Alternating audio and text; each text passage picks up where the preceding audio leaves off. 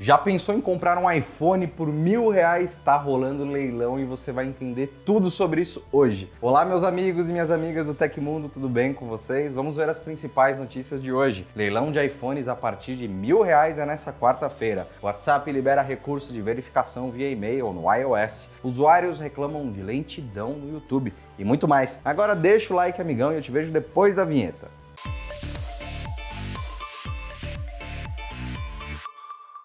Nesta quarta-feira, a Receita Federal vai leiloar produtos de lotes apreendidos no aeroporto de Guarulhos ao longo do ano. Os principais itens são iPhones com preços a partir de R$ 1.000 até R$ 2.400. Estão disponíveis 10 iPhones 12 de 128 GB, justamente os aparelhos a partir de R$ 1.000. Ainda 9 iPhones 13, também de 128 GB. Esses serão leiloados a partir de 1.385. Por fim, são 58 iPhones 14 Pro Max 128 GB a partir de R$ 2.178. Tanto pessoas físicas como jurídicas podem participar do leilão. Entre pessoas físicas é necessário ser maior de 18 anos ou emancipado, além de ter um CPF ser nível prata ou ouro no gov.br. Já pessoas jurídicas devem ter CNPJ e também ter o responsável ou procurador nos mesmos níveis do sistema do governo. Pessoas físicas podem dar lances nos lotes de 11 a 60 e 97 a 149, enquanto PJs em todos. Siga os passos agora para comprar o seu. Acesse o ECAC, Centro Virtual de Atendimento, no site da Receita Federal e procure pelo serviço Sistema de Leilão Eletrônico. Realize o login. Há uma barra Localizar Serviços. Lá, digite a palavra leilão e a opção Participar de leilão eletrônico da Receita Federal vai aparecer. As propostas devem ser enviadas até hoje e precisam ser feitas para lotes fechados. Os iPhones 12, por exemplo, estão nos lotes de 128 a 148 com um aparelho cada.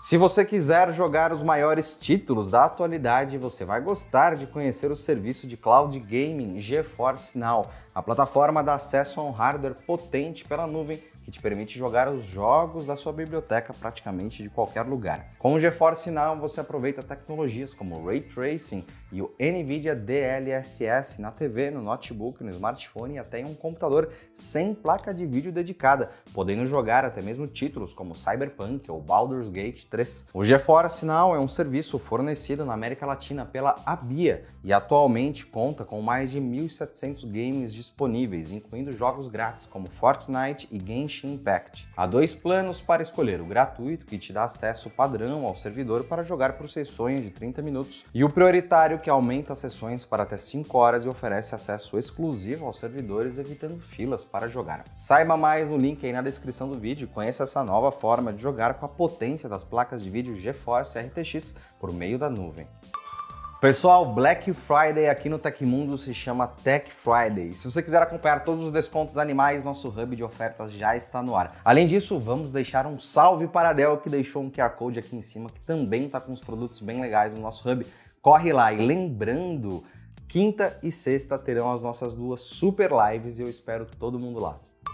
O Google confirmou que a lentidão no YouTube sentida e denunciada por alguns usuários nos últimos dias nas redes sociais é culpa do uso de ad blockers, Segundo a companhia, os aplicativos ou extensões de bloqueio de anúncio apresentam incompatibilidades com a plataforma de vídeos. A polêmica começou com vários relatos de usuários de navegadores com o Mozilla Firefox e o Microsoft Edge. Segundo algumas dessas pessoas, o Google estaria reduzindo a velocidade de carregamento e o desempenho do YouTube de propósito em programas rivais que não fossem o Google Chrome. Já outros usuários afirmam que sentiram problemas de navegação no serviço de vídeos até mesmo por meio do Chrome. Procurado pelo Android Authority, o Google enviou uma nota oficial ao site explicando o caso. Em defesa, a companhia rejeitou as acusações de que está piorando o desempenho do YouTube em navegadores rivais. Ela alega que qualquer visualização abaixo do ideal no YouTube é, na verdade, culpa do uso de bloqueadores de anúncio por esses usuários. Nas últimas semanas, o Google intensificou a perseguição contra esse tipo de programa, ampliando restrições e impedindo o consumo de vídeos por pessoas que utilizam métodos para burlar as propagandas na plataforma. A ideia do YouTube é que isso faça o usuário deletar a ferramenta para ter a performance normalizada ou então assine o Premium, que é a versão paga do serviço, que remove toda a publicidade automática dos cliques. O novo CEO interino da OpenAI, Emmett Shear, compartilhou publicamente quais serão as suas primeiras ações no cargo.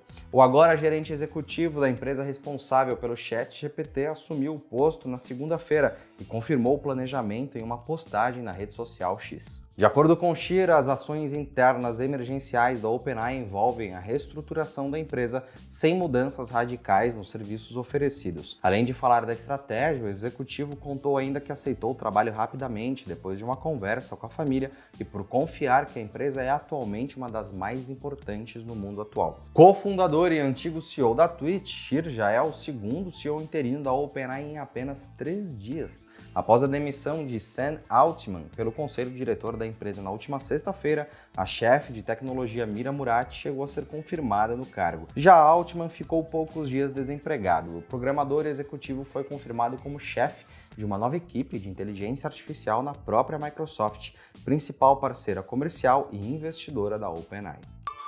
O WhatsApp começou a disponibilizar um novo mecanismo de proteção para usuários que utilizam o aplicativo para dispositivos móveis. A partir de agora é possível adicionar um endereço de e-mail que será vinculado à conta do serviço. Segundo o site WA Beta Info, o recurso foi encontrado na atualização 23.24.70 do WhatsApp para iOS, já na versão estável do aplicativo.